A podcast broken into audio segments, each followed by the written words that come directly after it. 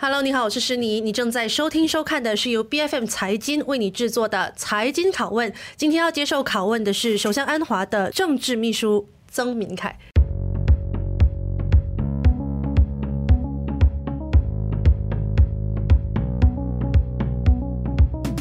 大家好，好。如果你对我面前的这一位前外币有所了解的话，你应该知道他是一个常胜将军嘛，在过去的几场选举当中是一个常胜将军。但是公正党呢，在过去的几场州选里面兵败如山倒。嗯、那常胜将军，你如何看待这一次和国政第一次合作的六州选举的选情？公正党可以重振雄风吗？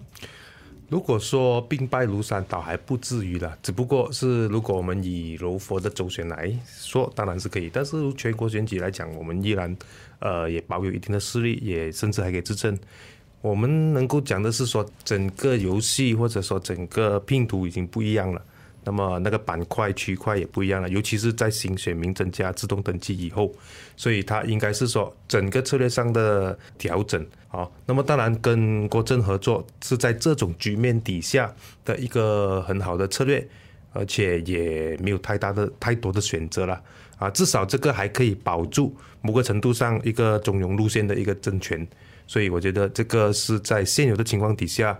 最好的一个安排。嗯，可是呢，你们过去希望联盟一直在这个选前呢，尤其是在全拉曼的时候，都是用抗击贪腐、打击贪腐作为这个吸引选民的这个论调啊。那这一次你既然要跟国阵合作，尤其是一些有贪腐历史的领袖合作的时候，你这个说法自然就是再行不通了。那你们接下来要如何说服选民再把票投给你们呢？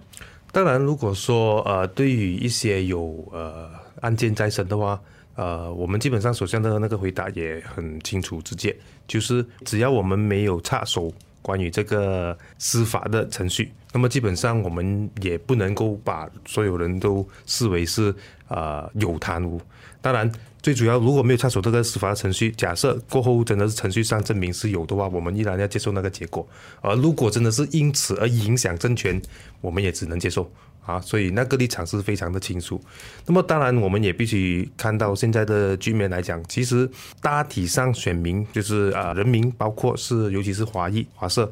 他们其实对于任何的社会课题的着重程度，或者说他就是你没有一个一百巴仙最完美的选择的话，那么有几个不同的选择，哪一个是你着重的？那么在这种情况底下，我觉得基本上选民都接受以现有的这个。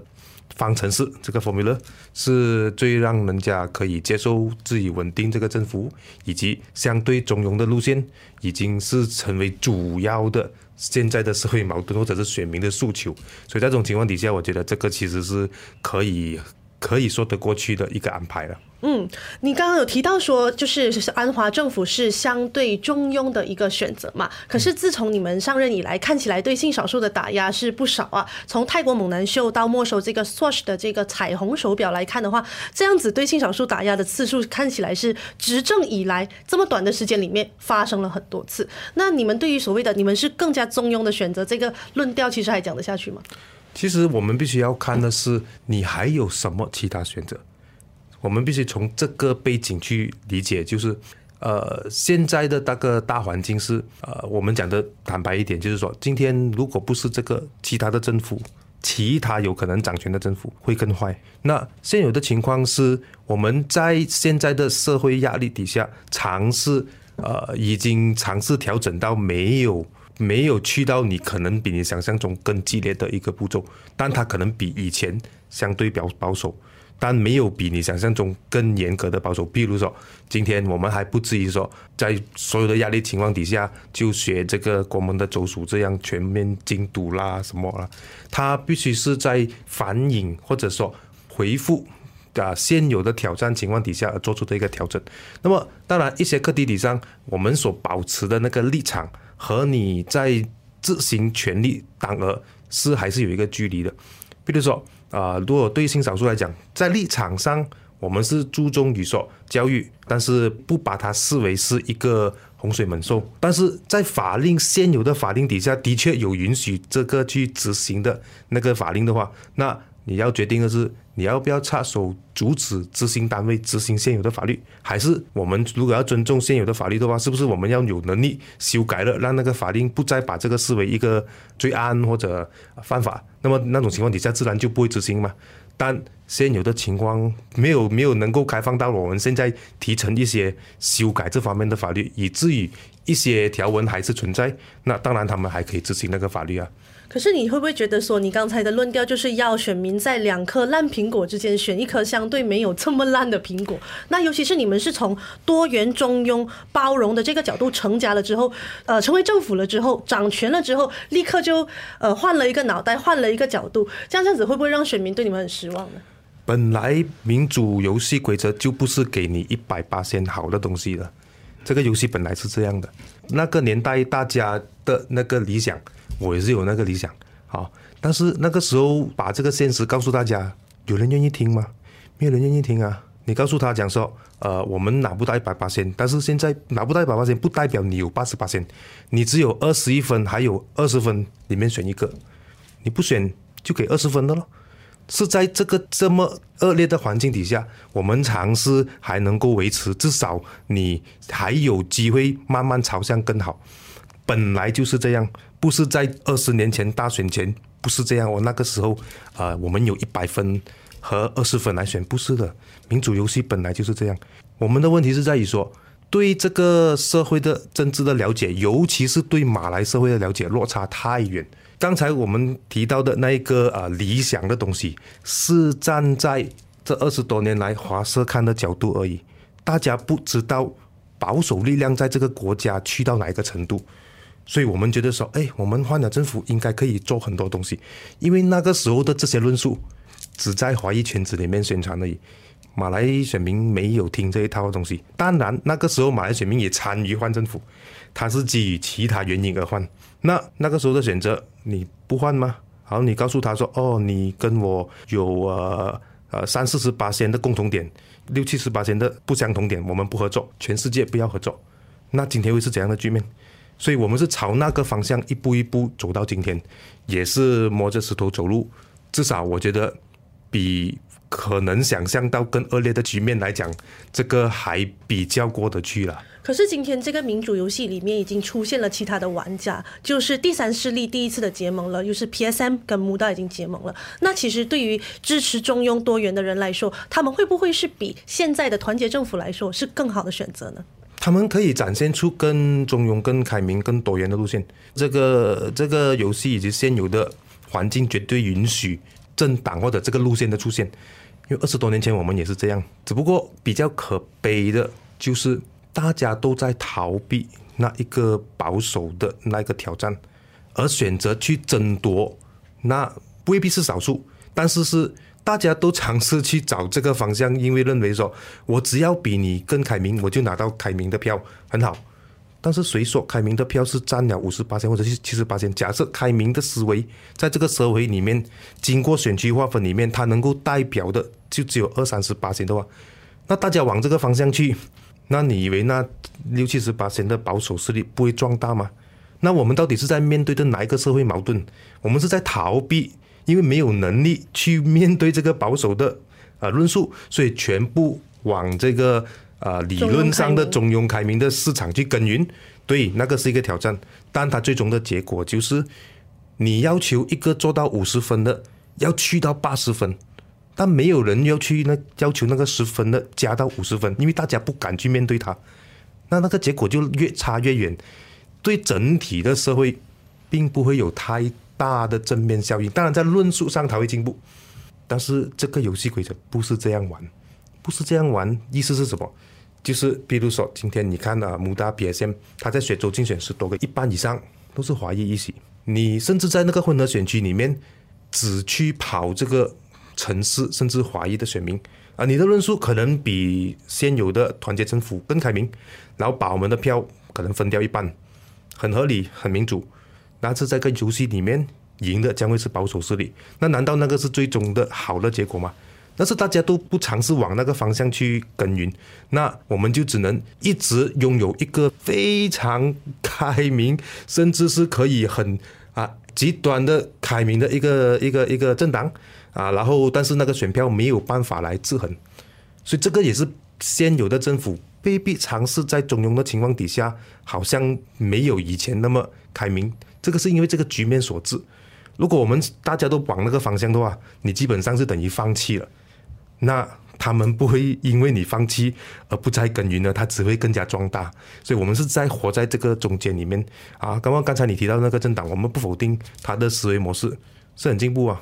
我们曾经经历过，但是在面对这个现实的情况底下，哪一个才是最全体社会最好的一个 positioning 定位？那我觉得我们现在也是在这种环境底下做出这样的选择。可是你刚刚有提到说，我非常认同啦，面向这个保守群体是一个非常大的挑战。所以我们也看到首相安华其实在其实在呃论述的时候，他也说，哎，马来西亚不是神权国家，但也不是世俗国家。他对自己的定位其实试图不要把话说的这么死，也也让他可以靠近保守族群一点点。可是你要知道，如果你要竞争保守群体的这一块，其实有比你更保守的人在做这一块了。那如果今天你连中庸这一块都守不住的话，到最后会不会偷鸡不成蚀把米？你最后甚至连原本支持你的群体也被迫流失了。这个论述从某个角度已经把这个宗教视为是保守，这个不对。宗教不一定是代表保守的。OK，那他的那个论述，其实我也尝试在有一个节目尝试解释过，他的那个观点其实是源自于说。一个政府或者一个政权，你在执行你的权力的时候，你一定是有依赖于某种价值观。OK，当然你可以讲说，啊，我是呃无神论，但是我支持某一些人性的价值。对，但某一些宗教它的里面的价值观其实也是相同。那比如说，你那个宗教提这个价值观，我讲我没有信什么宗教，但是我也提这个价值观，大家都有这相同价值观。但是如果你讲说，哦，这样我们要这个就不要宗教，就好像完全选择这一边。那如果你讲说，哎，我选择这个价值观就一定要那宗教，就完全跑去另外一边。那事实上我们不需要做这样的选择啊，我们只只需要综合掉这个东西，就是我们把那个宗教里面的价值观抽出来，而且。这个价值观，比如说在马达尼里面所提到的价值观，是普世的、一般的宗教以及非宗教都提倡的价值观，来主导这个社会的运作。但是这个过程中，不代表这个就是所谓的世俗或者宗教神权，因为刚才我第一句话就说了，不是代表一个政权有宗教的那个影子或者价值观就等于是保守，所以我们只能够在这个角度里面去。不否定宗教的情况底下，却把他的价值观跟世俗的一些价值观结合在一起，只要让这个社会可以 based on 这样的价值观去运作，那就已经是很好了嘛。所以至于说你说，哎，有这个价值观就等于要要那个宗教吗？其实不一定的，因为假设说啊，我们要求啊呃互相尊重，好吗？穆罕默德这个价值观不只只有回教有啊，那是不是等于我就选择佛教国呢？也不是嘛，他只是说。能够要让大家看得到是宗教与非宗教之间的价值观，我们拿那个就够了，然后用那个来 drive 这个国家。所以现在我们是朝这个方向，朝这个方向的时候，就等于我既不否定这个是一个呃呃世俗的国家，但也不完全否定讲它是一个完全宗教的国家。所以这样的一个立场，我我觉得并没有冲突的。嗯，我觉得你这个说法和解释背后是一套很大的论述哈。那跟我们一开始听到首相讲出这一番话的时候，我不知道大家会不会联想到背后这么大一套的论述，以至于可以去说服选民。不过，我觉得我们可以来聊聊说，你们希望联盟跟这个国政的一个合作哈。呃，刘振东上个星期来接受我们的拷问的时候，他说，希望联盟和国政目前有三个阶段要要做，就是联合执政、联合参选跟联合建国。那这个三个阶段呢，其实基本上就是说，你应该要把国政视为长期合作的伙伴。但是，公正党真的有想要把国政视为长期合作的伙伴吗？政治没有长期的，嗯，不用听那些那些论述，政治没有长期的，反而我们要倾向于接受一个相对成熟的一个政治环境。意思就是说，呃，大家已经知道，这现在所有的政党都当过执政党，也当过反对党，没有什么话不能讲了哈，大家都做过了嘛。你要讲他漂亮，讲他丑陋，大家也会做过。那么这个其实是一个过程。就是当这个政党政治在大马的环境底下慢慢成熟的过程，那么有一个好处就是现在你讲什么东西，选民也未必容易相信咯。以前这样，现在这样，对吧？啊，那个过程经历过，那么大家就会相对的成熟去去嗯检测啊，value 一个政党以及路线等等，当然也是相对现实啦。意思就是说。呃，可能以前你认为这个是九十分、一百分的，这个是二十分的，现在你看到大家都差不多，但至少你会分这个六十分，这个五十多分，他还是有的选。但你先接受这个现实，然后再看通过其他的那个环境，比如说刚才你讲的一些新生的那个啊、第三的的这个势力，可能某个程度上他就监督着一些政党，让他不会去过太右或者太左。哈，那么与此同时，另外一些保守政党存在，甚至极端的一些社团 NGO 存在，也让这些要偏向更加呃多元的，他们又受到某些限制。我们是社会是在这种环境底下，慢慢让它上入一个相对稳定的轨道。相对稳定的轨道就是说，今天不是说那个阵线不能分分合合，可以，只不过它分分合合的过程中会慢慢的成熟化。就是可能接下来其他政党在重新组织政府的时候，不会太大的影响整个国家结构的运作，会比较呃顺利的哦。轮到你做就你做了啊，我赢到我选择跟他合作就合作了。那么制度也在慢慢的完善，呃，反跳槽法令就是一个例子，就是慢慢的通过合纵连横，最终大家都觉得如果有反跳槽，好像对你好，对我也好。OK，就设立了这个东西，这个是在这个历史进程中慢慢的完善化。那么那个制度也慢慢的让我们整个政权会有相对成熟的的路线去走。当然还有很多可以呃改善的东西，可能以后慢慢的这个环境会啊，比如说一些州属会提到说啊，要要要要要不要提出呃至少有一个女性的那个委任的议员呐，这些都是根据环境而改变。所以我只能说，没有说呃谁一定会长期。在一起，只不过我们现在是通过这个政党轮替的过程中，让这个游戏规则慢慢的偏向于大家都能够有一个相对公平的竞争方式。可是你们现在结盟的这个对象啊，是过去六十年以来政坛的霸主。你可以看到，你们上次执政的时候，就是一个不小心就让他们夺回了政权。那你们现在跟他们合作，壮大了乌统，壮大了国政的话，会不会担心未来你他会是你们永远没有办法打倒的对手呢？其实也不见得是我们壮大他，他也可能壮大我们，在某些地方。当然，这一次的测试，其实某个程度也是测试双方阵营的票源可不可以互相配合、互相的交换，以至于产生啊新的火花。当然，那个可能过后又需要做另一番的研究了。但是这个过程中，它的确会有一个互相。合作、互相利用的一个价值存在，否则它不可能存在到今天的。那么，呃，那个那个情况，假设它真的是被证明 proof 成为诶这个模式成功的话，那他可能以后就用这个模式来呃稳定化整个政权。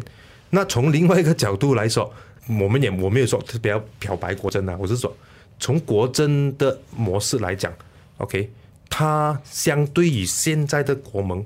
会比较于在呃，我们讲说在宗教种族方面，我觉得还比他没有那么去到那么优了，好、呃，至少在国政的现有架构里面，他们还是有这种，虽然他的协商机制也是剩下没有多少了哈，啊，但是它的结构存在。那么现在是在这种情况底下，如果说通过这样的合作。啊，让这一方面的元素结合起来的话，它其实有点像是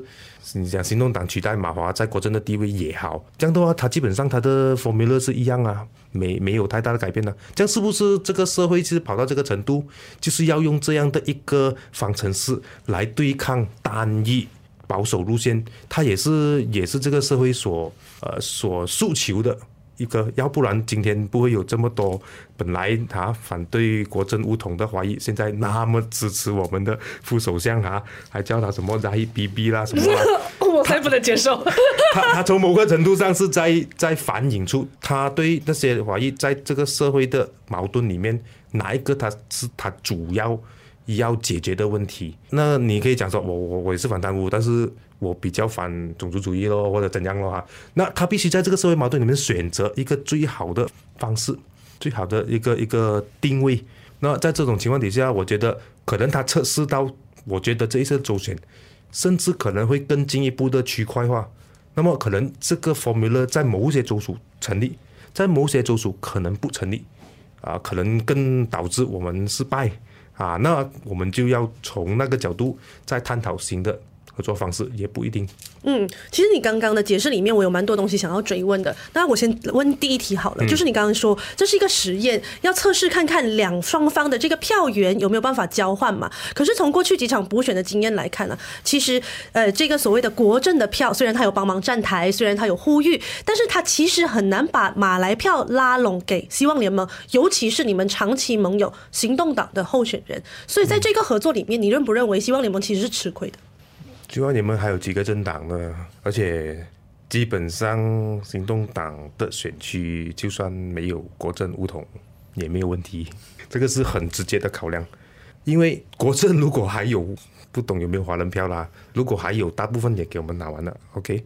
你很难想象一个华裔是现在不支持西蒙却很支持国政，很难想象。所以那个市场已经没有了。饱和了。他能够 deliver 的是啊。所谓的现有巫统的马来票了，OK，现有巫统的马来票呢，呃，他当然，如果你从马来选民的角度来讲，我有一个保守的国盟选择，为什么我要选西蒙？不是不要说行动党了，为什么要选国盟？呃，这个西蒙不需要吗？所以其实这个已经是国阵他自己的很大的挑战了。他跟我们合作，他自己也要解释这一点，好。那么当然，如果他能够维持他一些现有的票源的话，那我们现在当然也要看他这一些票源，呃，能够在多大的程度底上，就算不能 deliver 给行动党，他也没办法 deliver 给呃诚信党、公正党，而这个也很视乎他本身的那个力度哦。你看上一次的大选，全国大选，从上次全国大选分下来的州州议席的那个选票看来，在深州他有一定的权，那个那个呃呃势力，OK。在吉打几乎少过我们的一些地方，哈。如果在吉打他已经是呃他的马来票源甚至比我们一样，甚至更少的话，其实也没有所谓的呃，他已经不再是 deliver 还是没有 deliver，反而他是从另外一个角度，就是我们不要再呃分裂出去，就是说至少这样的合作，你不投我们也不要投对方啦，这样啊。但是在深州可能他的确能够。因为深州，他呃，你看的选举的成绩，上次选举的成绩，基本上就算不是他排第一赢了的议席也好，他也排第二，多过国盟，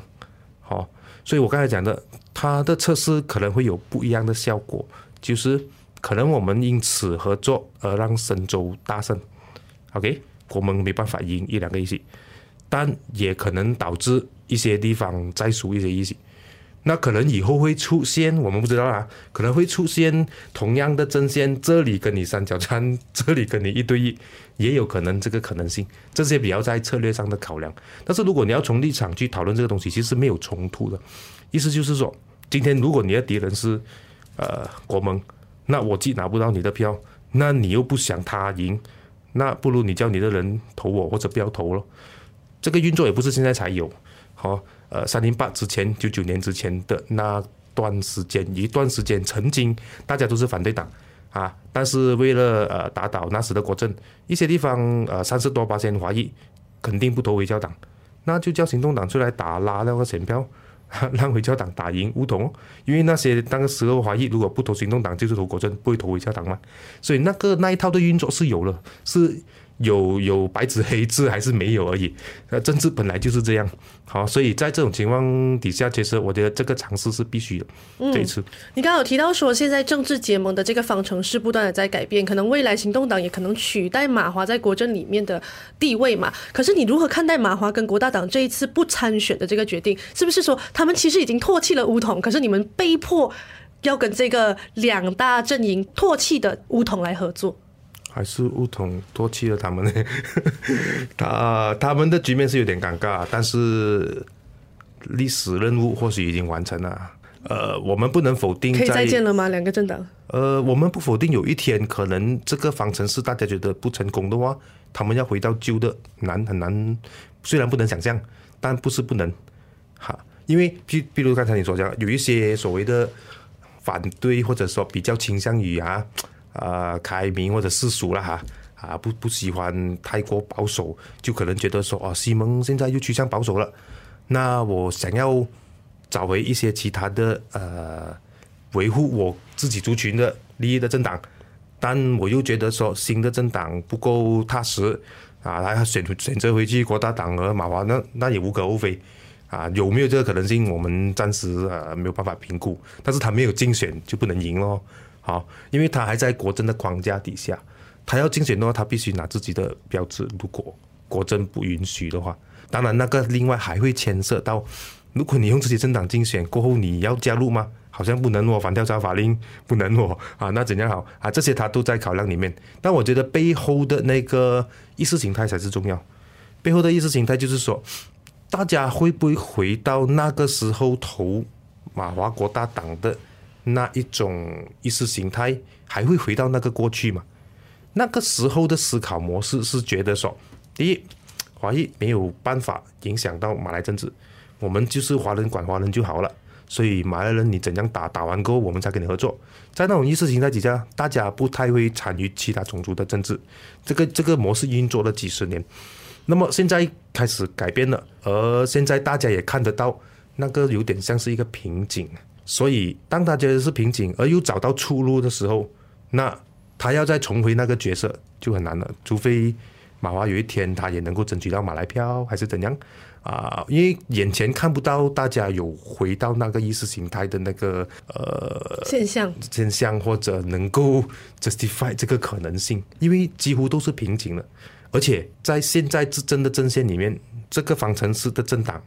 也不是没有啊。虽然行动党也是多元种族政党，大家大家会视为是很代表华裔的，那就出现了对华裔来讲，我要反对党我也不投你，我要执政党我也不需要投你。这个就是以前啊霹雳州人民进步党 PPP 的局面嘛，一加入了执政联盟后就给人家抛弃了啊。这个意识形态已经被证明是这样的方式，只不过我们现在更更进一步。就是意识形态改变过，成功换政府，大家开始认识到马来政治的重要性，也在寻找的出路，能和如何能够在维持、保持现有华社所要求的立场原则的情况底下，去开拓这个中庸的马来市场，所以是往这个方向，所以很难再跑回去。